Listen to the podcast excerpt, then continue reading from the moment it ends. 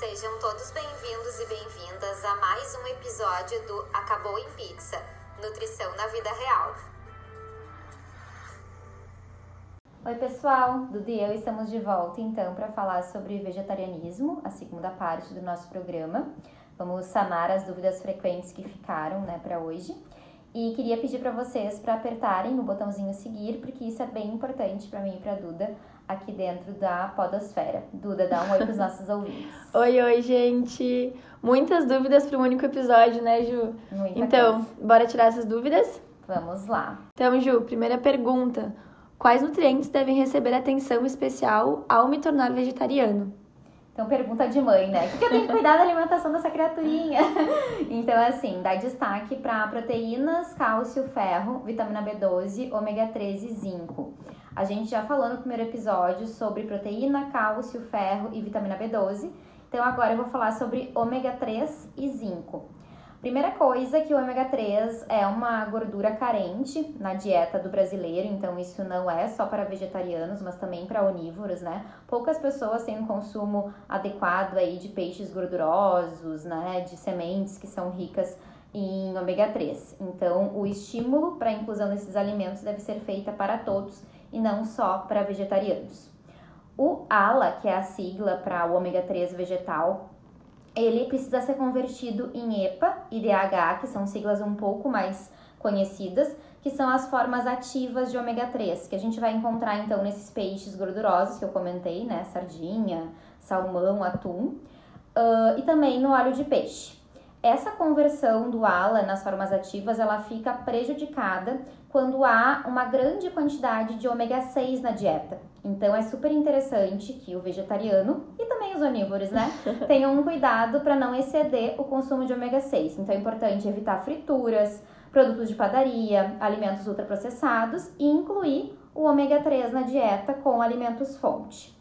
Pensando então em alimentos fonte de um, ômega 3 vegetal, a gente tem a chia e a linhaça, que são bem fáceis da gente inserir, né? Coloca numa vitamina, Aí fica num super bolo. bom, né? Super bom. E tem também a questão do, do ovo vegetal, que a gente chama, né? Uma colher de sopa de chia para três de água, a gente vai ter uma gosminha que imita o ovo em receitas. Então, tortas, bolos, a gente usa essa, essa gosminha, né? Que é o ovinho vegetal. Então, uma forma da gente inserir.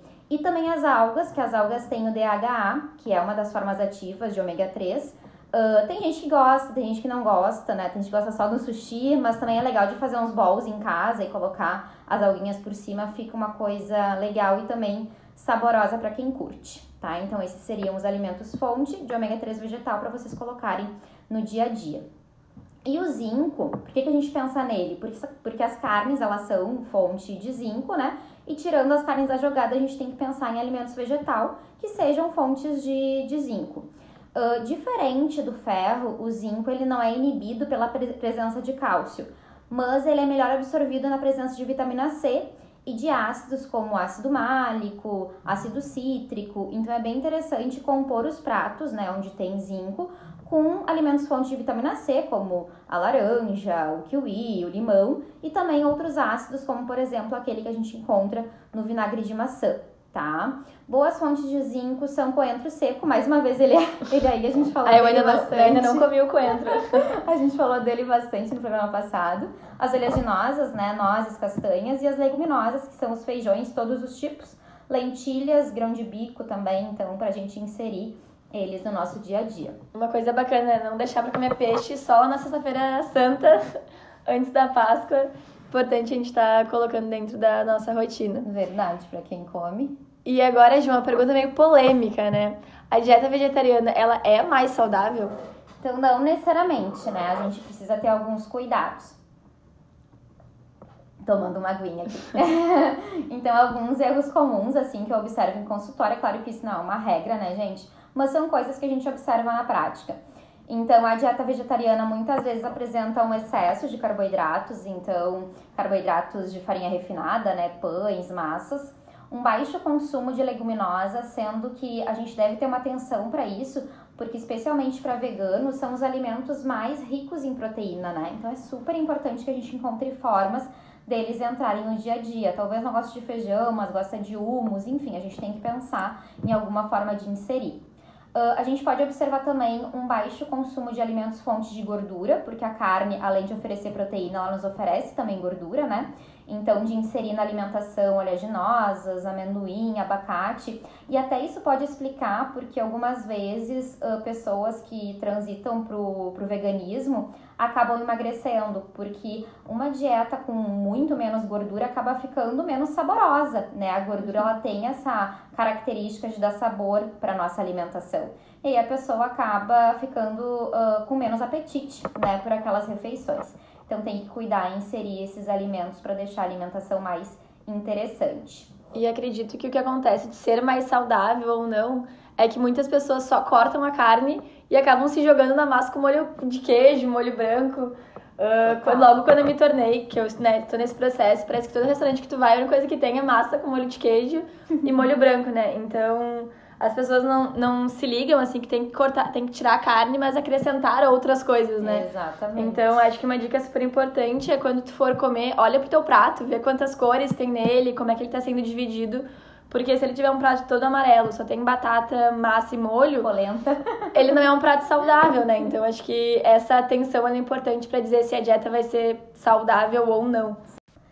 Então, também um baixo consumo de verduras, legumes e frutas, e isso é super importante para a gente ampliar os tipos de aminoácidos, né, as vitaminas e os minerais. E como a Duda já reportou, né, daquela massa com molho de nata, molho quatro queijos, a gente observa bastante uma alta ingestão de gordura saturada, especialmente vinda de queijos gordurosos, né, então parmesão, provolone, e também de nata e creme de leite. Então tem que ter um cuidado para isso.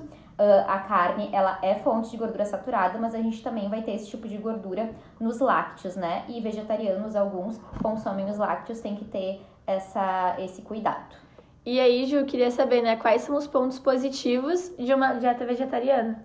Então, o maior destaque a gente dá para a questão da microbiota intestinal. Desde que bem executada, a dieta vegetariana ela parece sim favorecer a nossa microbiota, o que vai contribuir para a prevenção de doenças de uma maneira geral. Então, uh, hipertensão, diabetes, câncer alguns metabólitos que são produzidos pelas bactérias intestinais a partir de nutrientes presentes em carnes e ovos parecem impactar negativamente a inflamação, que é a inflamação de baixo grau. Outro programa a gente até pode falar sobre isso, ah, né? Sobre legal. inflamação uhum. sistêmica de baixo grau. Os níveis de colesterol e ativação plaquetária, aumentando o risco para doenças cardiovasculares. E a produção desses metabólitos tem muito a ver com uma desbiose já presente, então o intestino que ele já está desequilibrado e com um consumo excessivo de carnes e ovos. Então seria aí um ponto positivo para a dieta vegetariana. É, e sem extremos, né? Então, ah, só a dieta vegetariana é positiva, é saudável. Não, né? Cada um com, com as suas características. E, Ju, queria saber se a dieta vegetariana ela é boa para a imunidade e também para performance, né? A gente já falou um pouco sobre isso de performance no nosso último, antepenúltimo episódio e queria saber um pouquinho mais. Então, ela não parece trazer prejuízos, né, para a imunidade, desde que a gente faça uma boa seleção alimentar. Então, por exemplo, o zinco que eu falei uh, nesse episódio, ele tem um papel importante na imunidade. Se a gente tiver alimentos fonte vegetal deles na alimentação, a princípio, né, a gente está dando conta de oferecer o que precisa. Então, quando a gente compara as duas, a gente não tem muita diferença, né? Então, não parece que nem faz melhor e nem faz pior. Então, tem uma comparação aí neutra. E o mesmo vale para performance, né, nos exercícios. Então, tendo uma boa seleção de alimentos, a gente consegue ter resultados positivos com ambos os padrões. Uma coisa que eu senti quando eu parei de comer carne foi que nesse primeiro mês eu fiz bem isso, sim. Eu só tirei e não fiquei atenta aos alimentos que eu estava colocando no meu prato. E eu percebi que comecei a ficar muito mais cansada. Naquele momento eu percebi que minha imunidade estava baixa também, porque, enfim, fiquei gripada. Então acho que a gente também tem que estar atento aos sinais do nosso corpo, né? Aí que eu percebi, bah, eu acho que isso tem a ver com a carne e com a minha alimentação, que não tá tão boa. E aí eu só comecei a cuidar e, tipo, já melhorou bastante, né? Total, somos aquilo que comemos e absorvemos, né? E, Ju, queria ideias de lanches ricos em proteína vegetal, né? Acho que uma das dúvidas mais frequentes é como tá suprindo essa carne que não tá mais na rotina, né? Perfeito. É, esse é um questionamento que a volta e meia aparece nas caixinhas quando eu abro, né? Uh, dicas de lanches vegetarianos e tal. Então, segundo a legislação vigente, a gente pode chamar de fonte de proteína aquele alimento que tem no mínimo 6 gramas de proteína por 100 gramas de alimento, e rico em proteína, aquele que tem 12 gramas do nutriente em 100 gramas de alimento. Então, vou dar uh, três exemplos né, de uma refeição que poderia ser considerada uh, fonte ou rica em proteína. Então, pão integral com humus, aí seria uma fatia de pão integral mais três colheres de sopa de humus, então dá uma caprichada no humus, né? Não é só passar um pouquinho, é deixar aquela cara de toast de Instagram, sabe? Bem bonita, que tem um- uma cobertura bem linda. A outra opção seria banana com aveia e pasta de amendoim. Então, a composição é uma banana e uma colher de sopa de aveia, mais uma colher de sopa da pasta. E a outra ideia seria um pudim de chia com duas colheres de sopa de chia, 180 ml de leite de castanha e seis moranguinhos. Então a gente mistura esse leite com a chia, deixa adormecendo na geladeira, depois come com os moranguinhos.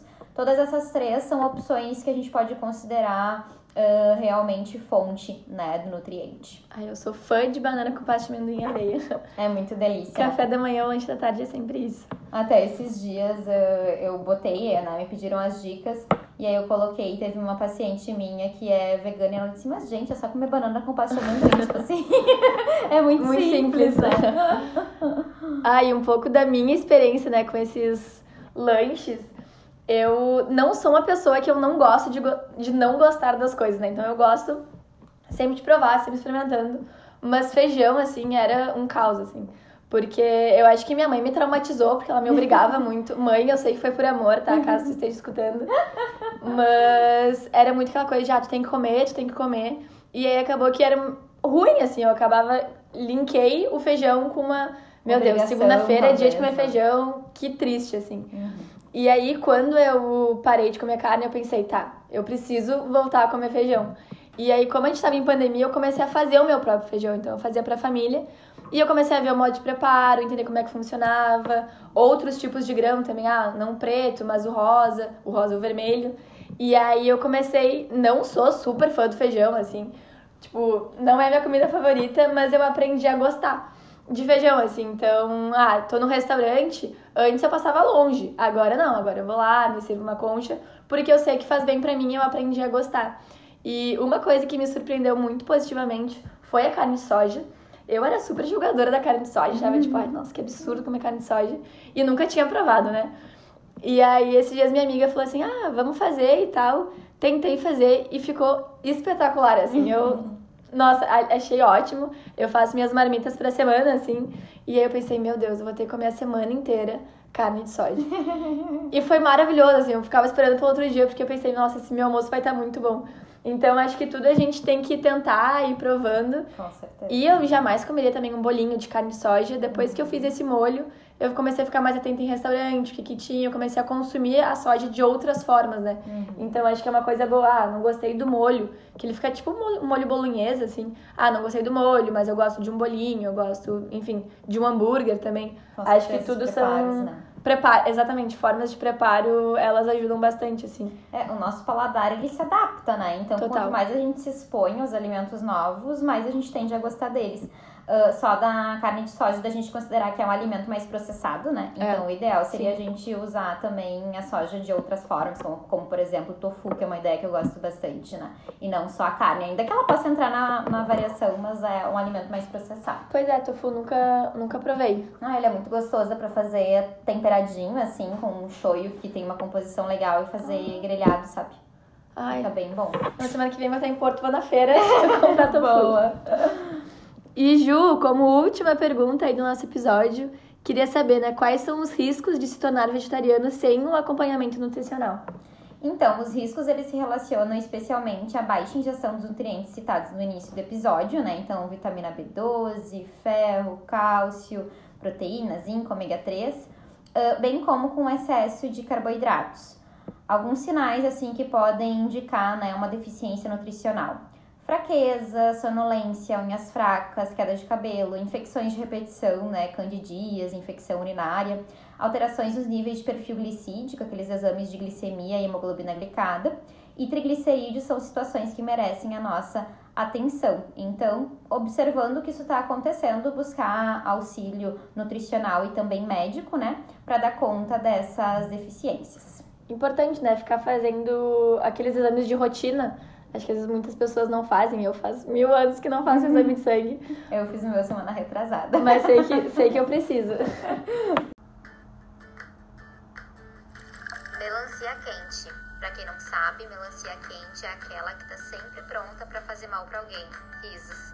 Então, nesse quadro, a gente traz uma notícia ruim, um desserviço no campo da alimentação e da nutrição.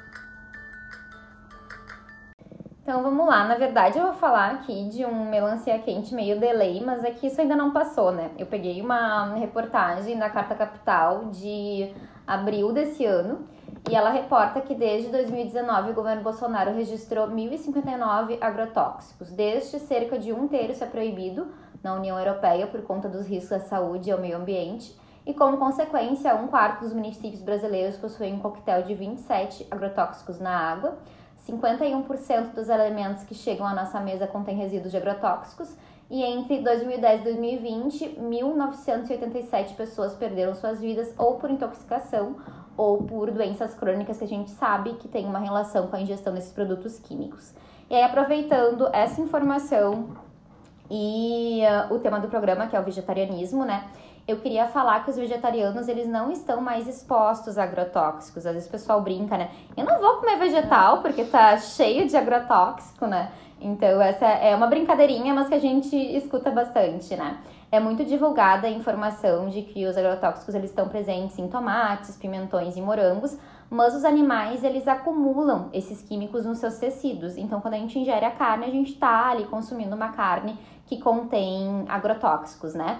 Justamente porque o bicho ele fica exposto ao ambiente e também na ração dele vai ter uh, algum conteúdo de agrotóxico na maioria das vezes, a não ser que seja cultivado de uma forma especial, né?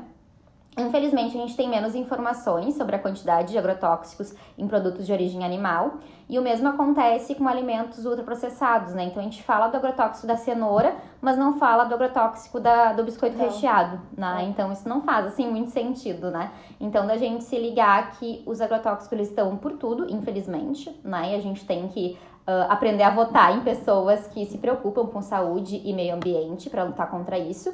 E quando der, quando possível, a gente sabe das limitações financeiras, né, que algumas pessoas têm em relação aos orgânicos, mas sempre que possível a gente optar pela versão orgânica, tá? É, ou até se tu conhece ah, tem algum conhecido, uma cidade mais interior, que plante comprar direto dele, né? Que às vezes, além de ser mais barato, também não vai ter tanto agrotóxico assim. Exato, às vezes não tem o certificado, né? Tipo, lá na minha avó eles não tem certificação, Exato. mas é, é orgânico, né? Porque não tem uso de nenhum pesticida. Minha mãe fica louca, eu falo, ah, vou comprar moranguinho no mercado. Ela fala, não compra, eu te trago de gramado, mas não compra no mercado.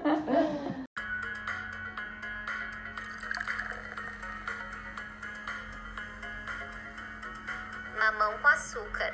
Mamão com açúcar é uma coisa fácil, leve, gostosa. Então, nesse quadro do programa, a gente traz uma notícia boa, um serviço interessante que a gente tenha contemplado no campo da alimentação e da nutrição.